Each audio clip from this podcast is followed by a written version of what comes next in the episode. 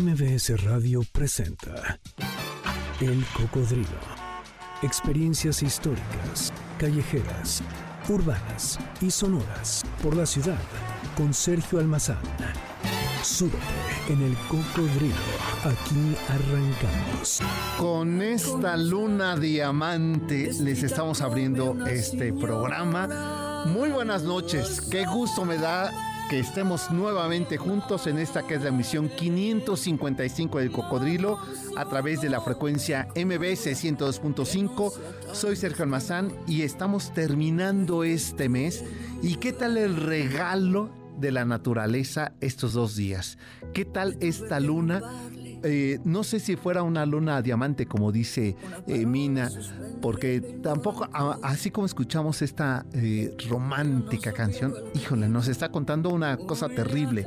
En esta noche dice, algo nos va a pasar aunque no hagamos nada, y ojalá que nos pase algo de lo cual este, estemos de acuerdo. Pues así lo recibimos esta noche. No hablaremos, pero sí hablaremos de la luna. Y hoy la pregunta que les hago ¿Qué lugar de esta ciudad es digna para ustedes de presumir? ¿Con cuál se sienten ustedes que es el gran ícono de la ciudad? ¿Qué lugar es referencial para ustedes? ¿Qué lugar les da orgullo? Esos lugares con los cuales le tomamos la foto y se la mandamos al mundo.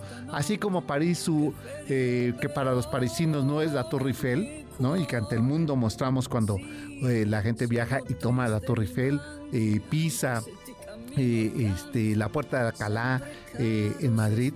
¿Cuál es este lugar de la ciudad que ustedes presumirían como que esto es México? Pues es el tema de esta noche, así es que sean bienvenidos con esta luna diamante, esta luna azul, esta luna, la última de agosto, y así despedimos este octavo mes y le damos inicio al noveno. Así comenzamos.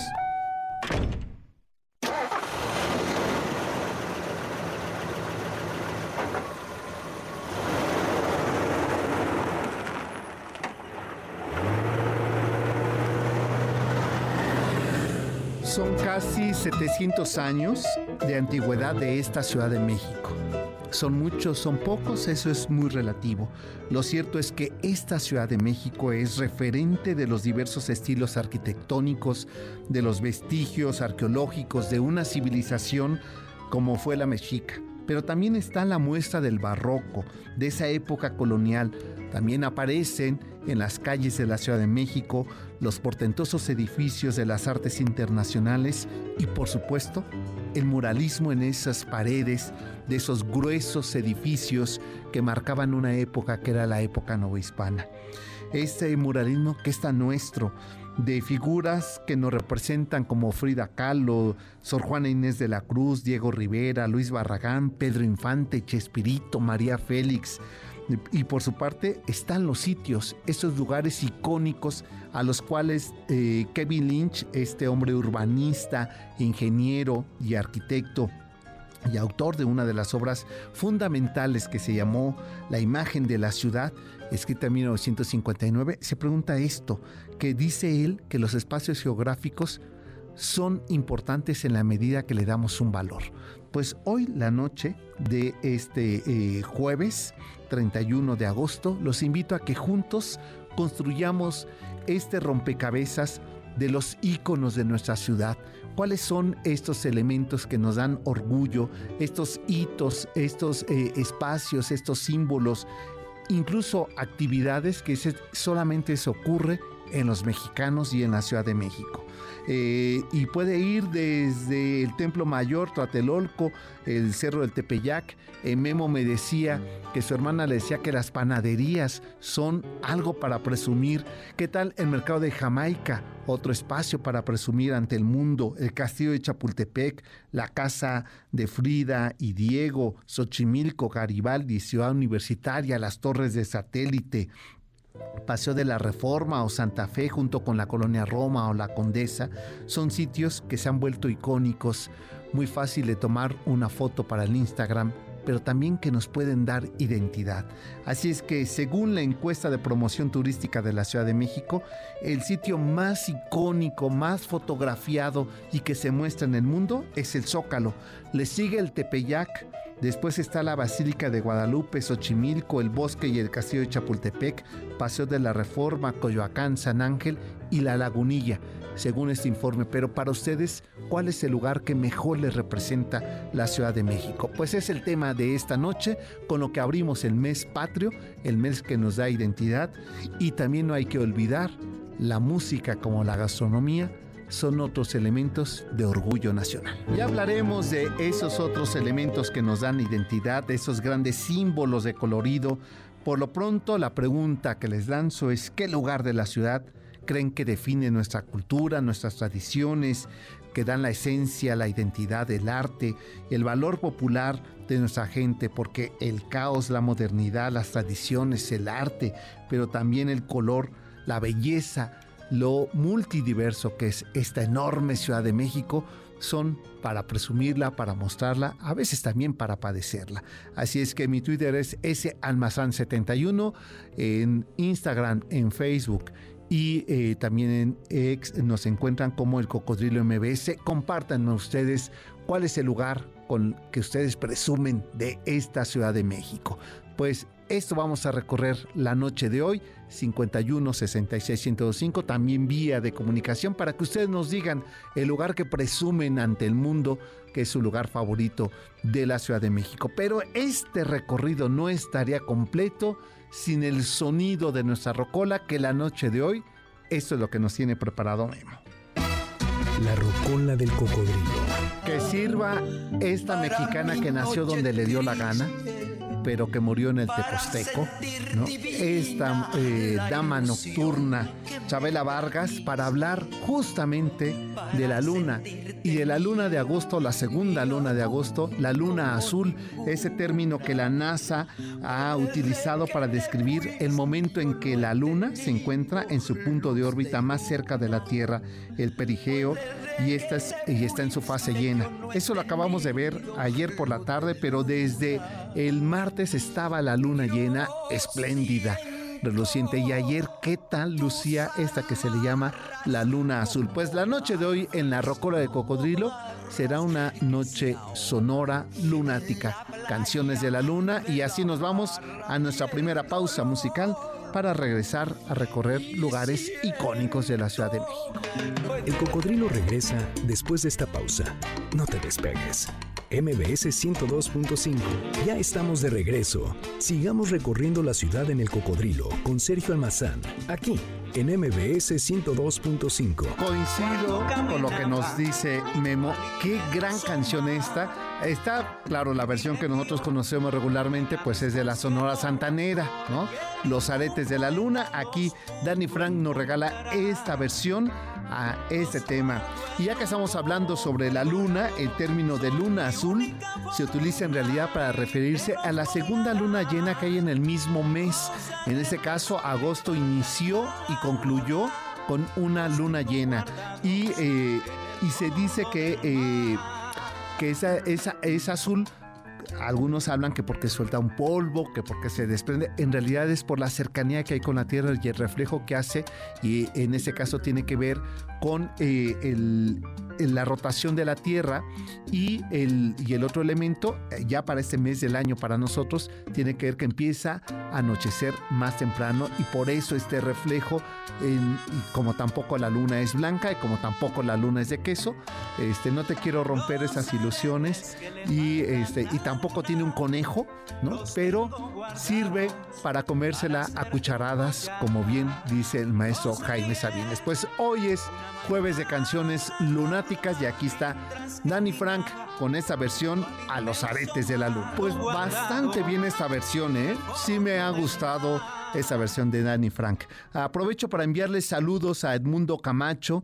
eh, que estaba, no sé si ahorita todavía sigue trabajando en su eh, eh, en, este transporte de aplicación este, y nos manda saludos. Dice que para él el lugar que representa México es la Basílica de Guadalupe. Coincido contigo. Es un lugar que además algo tiene la Basílica de Guadalupe, amén de los edificios, el reciente en el 79 de Pedro Ramírez Vázquez, que, que esta parte en que está diseñado la, el techo que representa el manto de, eh, la Virgen de Guadalupe, eh, el que sea circular como eran las primeras iglesias cuando inició el proceso de evangelización en el mundo entero, pues se hacían en carpas un poco escondidas y es regresar a esta parte primigenia de la educación, de la eh, evangelización, ¿no? Usando este sistema. Y pero cuando uno sube a, a la iglesia del Cerrito es otra cosa cuando uno ve desde ahí cómo se extiende la zona centro de la Ciudad de México y logra ver la antigua y maravillosa calzada del Tepeyac, que era la continuación de sur a norte de Iztapalapa, después Nonoalco y después eh, eh, Tepeyac, es uno de los regalos de esta enorme, inconmensurable ciudad que nos regala eso. Pero después está la Capilla del Pocito, obra de Antonio Guerrero Torres, que se trata de una de las mejores manifestaciones del fin del barroco donde justamente inició, donde estaba este pozo recolector de, de, agua de lo que más tarde va a ser el río de los remedios y donde se supone que Juan Diego tiene este momento de encuentro con la aparición guadalupana. Y está la antigua eh, este, Basílica de Guadalupe y atrás un lugar que eh, casi no se visita, pero que yo les recomiendo muchísimo que lo vayan a, a visitar, que lo recorran, que es eh, el Museo de la Virgen de Guadalupe todo eso nos encontramos ahí en ese escenario que retrata y que es después del Vaticano el lugar más visitado del mundo, eh, hablando de espacios religiosos. Pues eh, ahí está, y seguiré con lo, Arturo Barba también nos dice, 51, eh, 51, 16, 100, no, 50, 50 166 no sé por qué, eh, es dislexia, no es otra cosa. Bueno, también edad.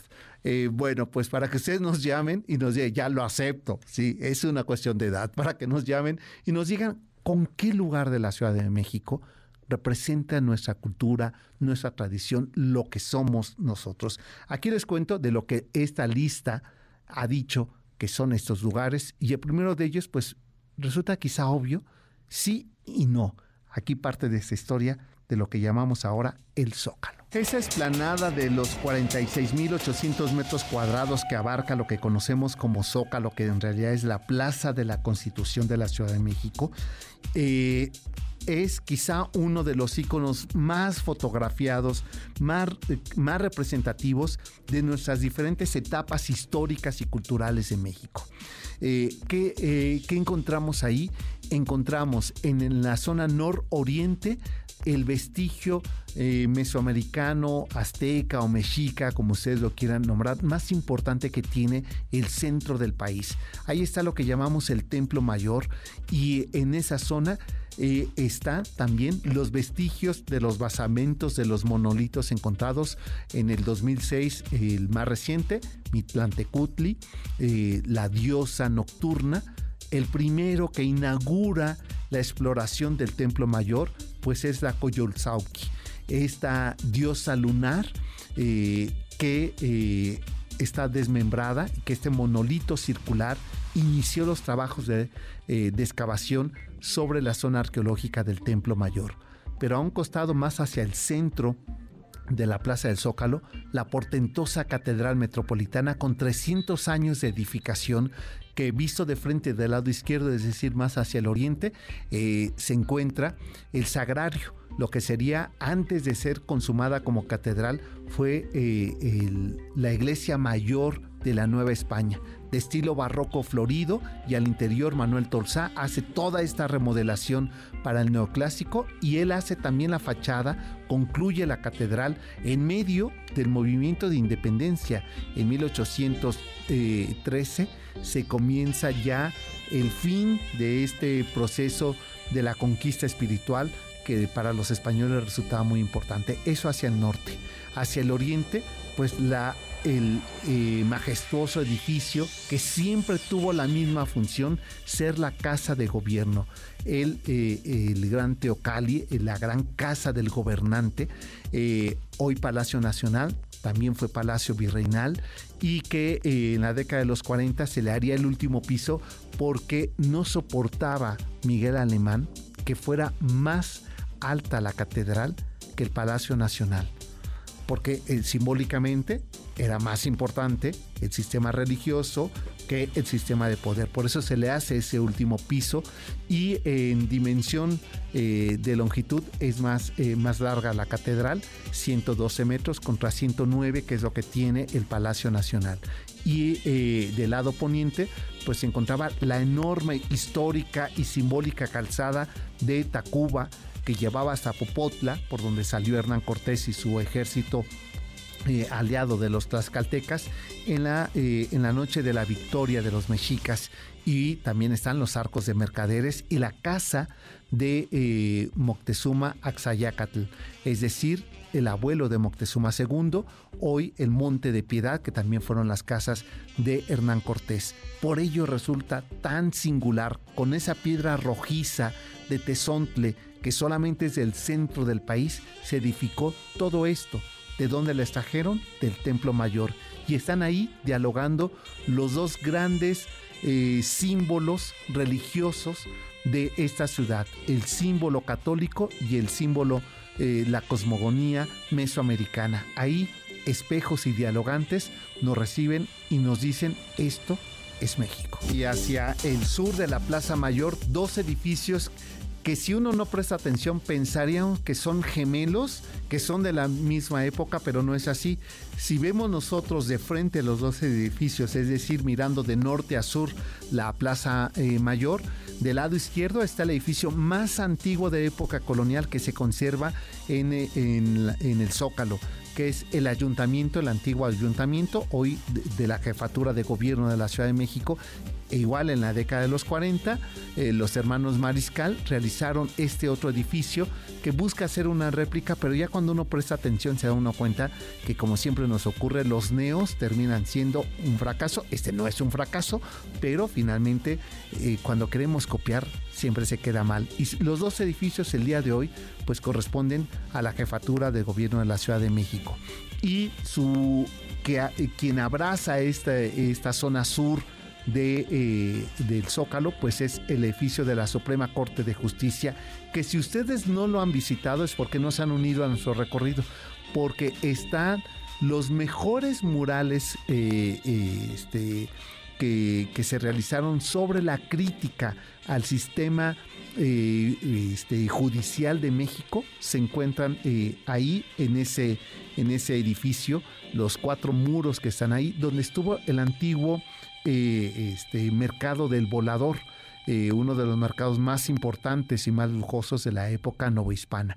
Así es que si nos damos cuenta, en ese eh, circuito, en esa enorme plancha que les decía de 46.800 metros cuadrados, se encuentra sintetizada los 700 años de la historia del México mesoamericano, colonial y moderno. Por ello, es uno de los referentes icónicos de la identidad nacional más importantes del país. Estamos a mitad de, esta, eh, de este recorrido de esta noche, así es que es momento de hacer una nueva pausa en este jueves dedicado a canciones lunáticas. ¿Por qué le llamamos la luna azul? Decíamos por esta cercanía que alcanza eh, con la Tierra regularmente. Eh, se encuentra a una distancia de 384.400 kilómetros de separación entre ambos astros, entre la Tierra y la Luna. Eh, cuando se juntan estas dos lunas en un mismo mes, su cercanía es de 367.000 300 kilómetros. Esta distancia son casi 20 mil eh, kilómetros de diferencia, lo que hace que la veamos más cerca y que tenga esta refracción, eh, refracción en forma azulada. Este, no es sino una ilusión óptica debido a la distancia que ocupa con referencia al sistema solar. Por eso le llamamos luna azul y esta eh, noche, ¿qué tal nuestro tecno noventero? ¿No? Cuando los sintetizadores, que Alex Sinten ni que nada. Esto ya ocurría y ese grupo virus y este tema, luna de miel y con ello nos vamos a la pausa de la media. Volvemos. El cocodrilo regresa después de esta pausa. No te despegues. MBS 102.5.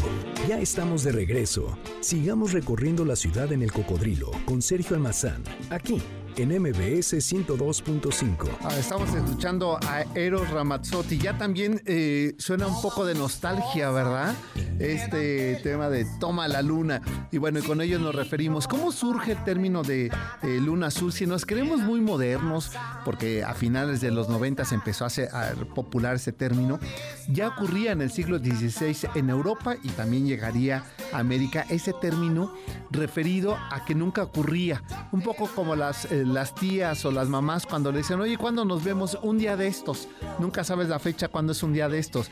Pues así ocurría cuando, eh, cuando iba a haber un evento y no sabían la fecha, decía en luna azul. Es decir, que nunca iba a llegar ese evento, ¿no?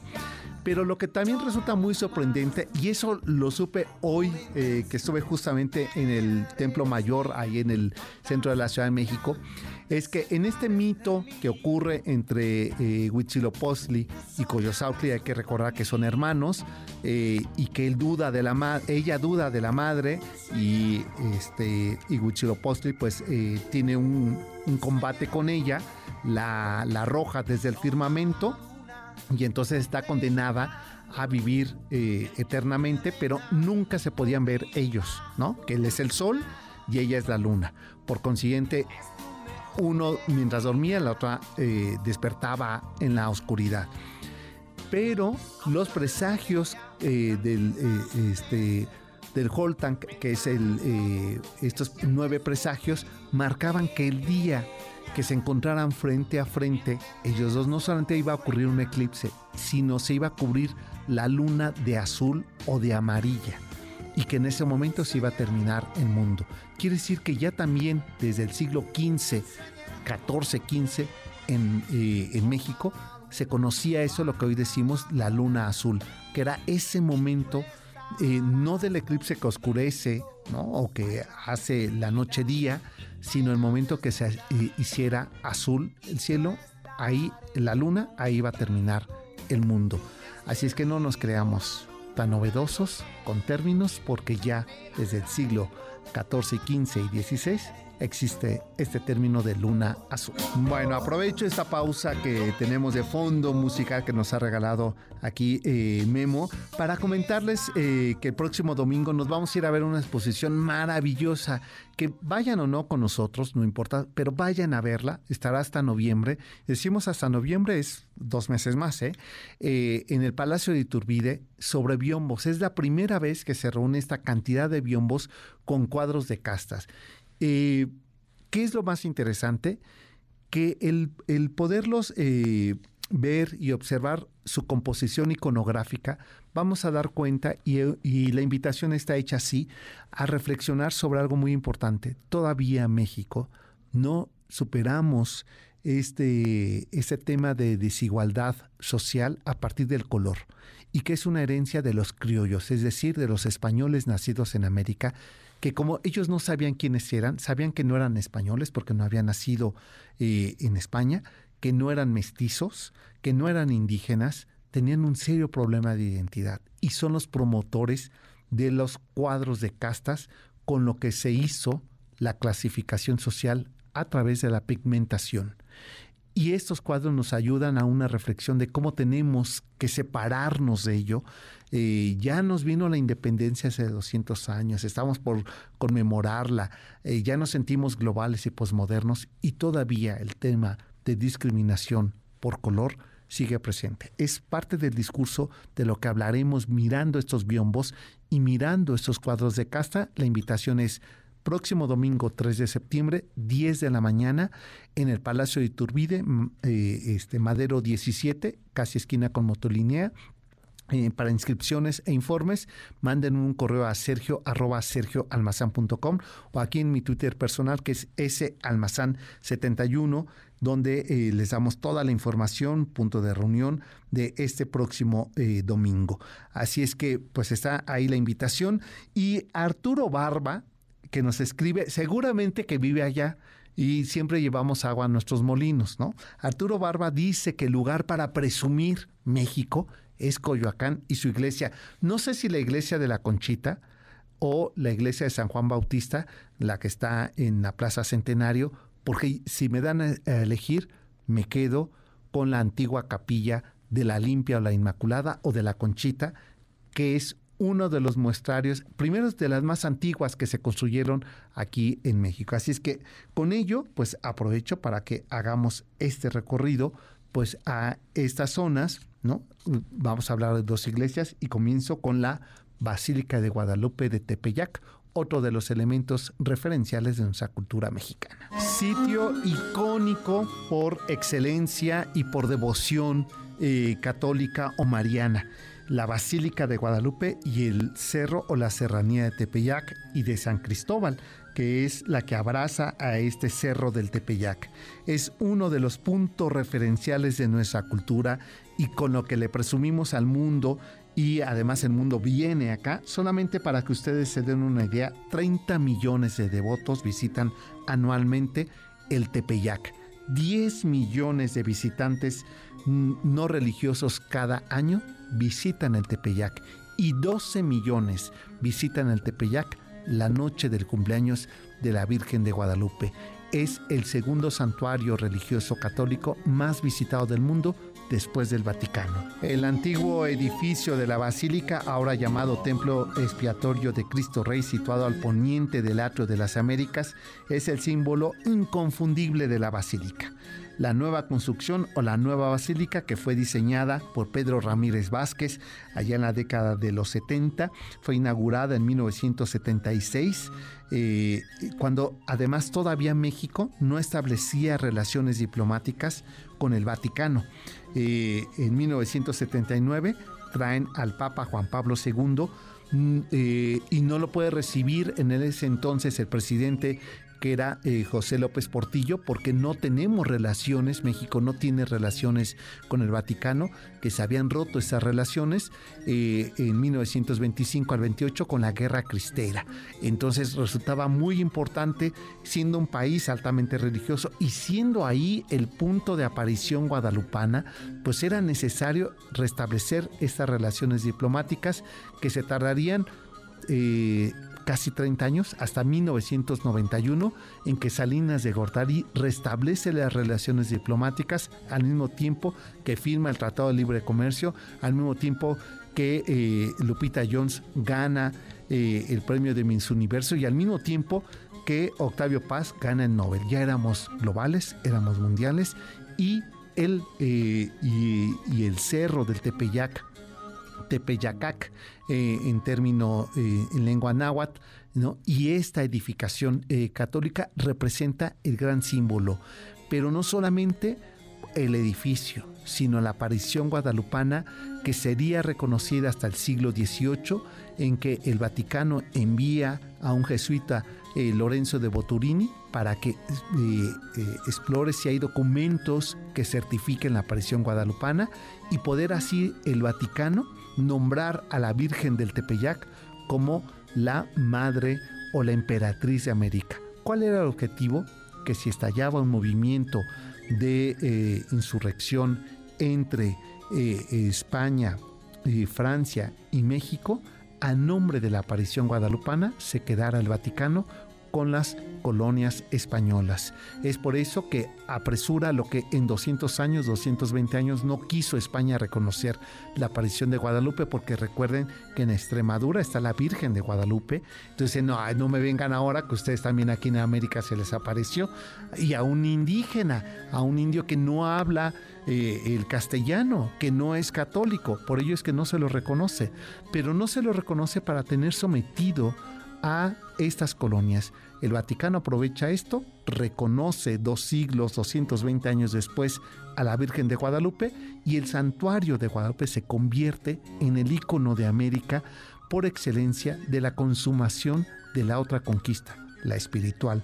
Y el día de hoy se convierte nuestro gran símbolo religioso a presumir en el mundo, la aparición guadalupana en el Tepeyac. Pues es momento de hacer la última pausa comercial porque ya casi se nos acaba el programa y rezando seguiremos platicando de ello. Y ahora, ¿quién es el turno de canción lunática?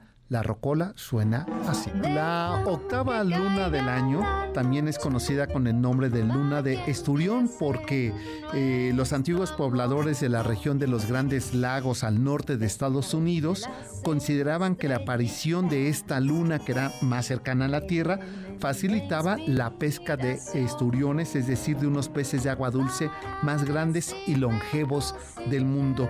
Por eso es que también se le conoce a esta luna azul como luna de Esturión. Esta noche sigamos volteando al cielo. Miremos y cantemos a la luna, que es jueves lunar, aquí en la rocola del cocodrilo. Volvemos. Y sé que noche con noche va creciendo más y más. Y sé noche con noche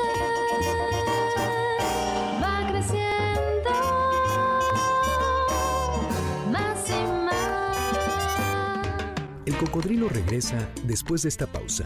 No te despegues. MBS 102.5. Ya estamos de regreso. Sigamos recorriendo la ciudad en el cocodrilo con Sergio Almazán, aquí en MBS 102.5. Bueno, esta decidimos que fuera una versión en español, ¿no? de origen es una canción italiana, porque ya era demasiado, ¿no? Eh, Italia. ¿Cómo, eh, ¿Cómo, ya se ansía eh, visitar Italia? Bueno, Primero vino la superluna, después eh, llegó la luna roja, la luna rosa, la de sangre, la de sangre superazul, la luna roja azul, la superluna, la extrema superluna y la superbrillante, eh, por mencionar solo algunas de las lunas. Bueno, pues desde eh, los antiguos almanaques del siglo XVII marcaron en cada mes un nombre de la luna y después más tarde, ya para eh, el siglo finales del XIX y principios del XX, las fases lunares, ¿no? Sin embargo, hay quienes están ahora diciendo que este concepto de este, luna azul en realidad no existe que era una manera de, nombrar cuando dos lunas, eh, lunas llenas, se encuentran en el mismo mes y que era una manera distintiva en que algunos príncipes decían que eh, solían cuando aparecía esta luna, que era el indicativo de que tenían que dejar la soltería. Aprovecho esta pausita para enviar saludos. Luis Salas, gracias por estarnos eh, acompañando, por tus saludos. también a R. Limón y eh, a Emanuel León, que lo tuvimos aquí eh, hace unas eh, semanas, Hugo Real, que por cierto hoy nos encontramos cuando yo este, salía del Templo Mayor, me lo encontré ahí muy cerca de la calle de Tacuba y nos escribió aquí que este, gracias por tus comentarios. Y bueno, no nos has dicho, Hugo, cuál es tu lugar con el que sientes que se identifica México. Francisco Hernández también nos manda saludos. Y él dice que las torres de satélite son el emblema de la ciudad. Seguro Sateluco. ¿eh? porque así son los satelucos. Piensan que, eh, que, el mundo empieza y termina en las torres de satélite. Pero saludos, eh, por supuesto, y bueno, pues las torres también, ¿no? Son un emblema, un ícono de la modernidad. Este, la basurita también dice que para ella Xochimilco es el lugar a presumir de la ciudad. Pues nosotros antes de Xochimilco tenemos un lugar previo, ya que nos vamos hacia el sur de la ciudad, que consideramos que es ícono de esta ciudad. Oye, nos dice Michael, ¿verdad? Que le sale Azteca para él, ese es su orgullo nacional. Y, que, y que no me vaya a salir con que la América. ¿eh? No, ya, este, a ver, regresamos el cassette y es como que no dije nada de esto, ¿eh? Así es que mejor nos vamos a Ciudad Universitaria, donde el estadio universitario y los Pumas son emblema nacional. Todo lo demás son vaciladas. Entre 1949 y 52, Mario Pani eh, este, plantea un proyecto el más ambicioso de la Ciudad de México, no solamente en arquitectura, sino en urbanismo, en paisajismo y en modernidad. Se trataba al sur de la ciudad, en la zona pedregalense de, eh, Cuicuilco, se edificaría el campus central de Ciudad Universitaria, en una zona núcleo de 176.5 hectáreas de las 730 que es el total del campus universitario. Este campus central es el esfuerzo colectivo de arquitectos, de ingenieros y artistas que trabajaron para crear un espacio de la educación, de la modernidad, pero sobre todo es el balance entre la arquitectura de Mario Pani y Enrique del Moral, Mauricio de María y Campos, la, eh, el arte y por supuesto la educación universitaria en México, conjugando modernidad, paisajismo y por supuesto desarrollo tecnológico. ¿Por qué vuelve tan fascinante? Y me decía eh, el mismo Memo que cada que, eh, que si él piensa en un lugar que represente a México, eso es ciudad universitaria. Primero, lo enorme, o sea, eh, es que es faraónica ciudad universitaria. La edificación caprichosa de sus edificios. Y como si no fuera suficiente ese escenario natural rocoso, caprichoso, ¿no? Esa enorme esplanada que te recibe y que un elemento simbólico es que la universidad debe de cumplir el principio del artículo tercero constitucional, que es que sea laico, que sea gratuito y público. Esa es la razón por la que no hay puertas para ingresar. Si ahorita eh, salimos y nos vamos a Ciudad Universitaria, podemos ingresar a ella. No existen estas puertas, ¿no? Tienen rejas en el, en el paso. ¿A que eso no lo sabías, verdad, Michael? Ya veo sus ojos de sorprendido. Es que se, van ahí a esa zona de, ya, ni digo, eh, esa zona este, sur. Y después cerca de ahí tienen el TEC. O sea, háganme favor, de veras que es ganas de echar a perder la ciudad. ¿eh? Pero no, no, saludos a, mis amigos del TEC de, Monterrey, eh, Campus Sur. Pero bueno, Ciudad Universitaria se cuece aparte, porque el remate está cuando alzamos la vista. Eh, desde el Estadio Olímpico, lo que no concluyó Diego Rivera, ese mural sobre la familia y el deporte, que es la síntesis de nuestra historia y esta visión de que cuerpo sano en mente sana y después enfrente, ¿no? ¿Cómo nos recibe Ciudad Universitaria con este eh, eh, trabajo de Siqueiros, con eso que es la puerta de entrada, esa mano con un lápiz y que se llama la educación para el pueblo? Y después tenemos ahí en el edificio de rectoría, rematado por este proyecto del águila eh, este, y, y, del halcón, ¿no? Que representa a la América Latina unido por la educación y después ese códice maravilloso, los cuatro eh, lados del edificio de la Biblioteca Central que eh, eh, Juan O'Gorman nos regala la síntesis de la historia de México en los cuatro muros, como una especie de códice. Y eso es maravilloso encontrarse porque no hay en ninguna otra parte del mundo esta altura, estas dimensiones.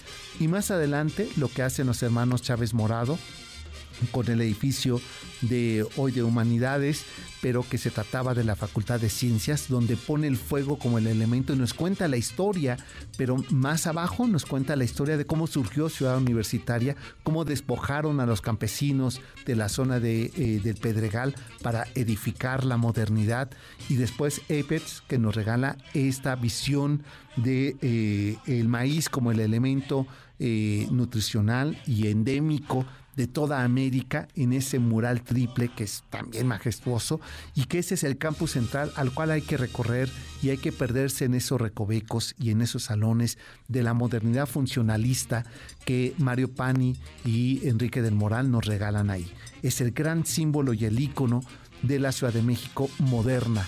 Y bueno, pues esto sería apenas un, eh, eh, un vuelo de pájaro para poder contar que esta Ciudad de México tiene otro de los elementos que eh, el, mismo eh, el mismo Barragán dijo, no se puede pensar a México sin el color y el sonido.